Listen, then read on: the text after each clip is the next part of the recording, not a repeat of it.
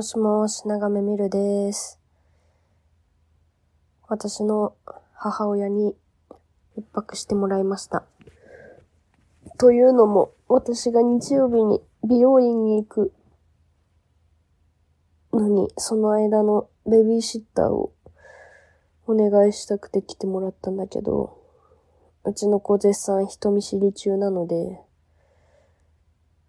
全泊で人見知り対策をしてもらいました。まあそのおかげでね、なんかすごい、私が美容院行ってる間平和に過ごせたみたいでよかったなっていう感じなんだけど。うん。まあ久々にやっぱお母さんに来てもらうのはいいな。ご飯作ってくれるし。ちゃんと我が子に向き合える時間が取れて、やっぱいいね。普段の生活はさ、我が子がさ、近すぎて見えてないんだよね。でも、他の人がいると、精神的にも物理的にも、我が子とちょっと距離が離れて、よく見えるようになる。から、うわーめっちゃ可愛いっていう気持ちで溢れて、いいね、すごく。本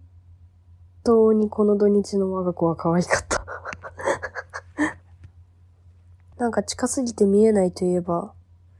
平日さ、保育園行って帰ってきてからさ、夕飯食べさせてる時にさ、あの、一回は泣くのね。食べてる間に。で、それは多分だけど、もう保育園行って疲れてて、でもご飯も食べなきゃいけないし、お風呂も入んなきゃいけないし、もうやだって言って泣いてるんだと思うのね。もう寝たい疲れたウェーンって感じだと思うのね。でも、お腹も空いてるから、やっぱ泣かないで食べようって本人の中で解決してくれて、泣き止んで食べてくれるんだけど、もう疲れたっていうのはさ、私が解決しようがないじゃん。で、だから何してもね、泣き止んでくれないんですよ。そのご飯の間に一回泣いちゃうやつは。もう私、お手上げなやつなんですよ。で、だからいつも、あ、来た、この疲れ泣き、疲れて泣いちゃうやつ来たなと思ったら、もう、何もしないの。もう泣き止むのを待つっていう感じで、もう本当にご飯あげるのを一旦ストップして、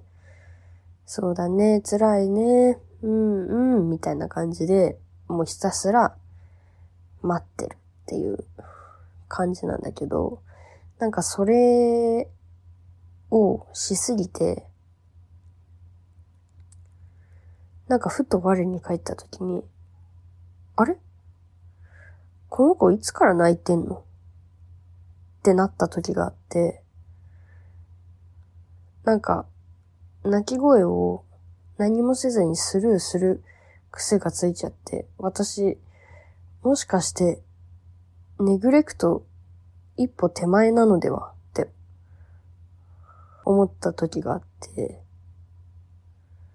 なんかそういう話とかもね、うちのお母さんにして、いやーまあそんなもんだよ、みたいな。うち三姉妹なんだけど、三女の時なんかもうほぼそんな感じだったよ、みたいな感じでね、言ってもらったりして、本当に平日は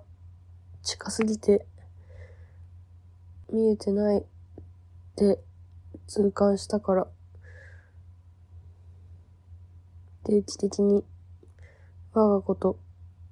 距離を取りながらめでていきたいと思いましたとさ。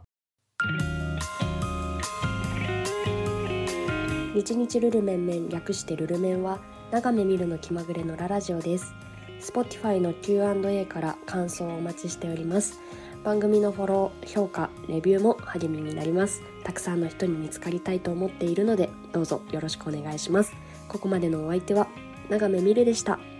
またね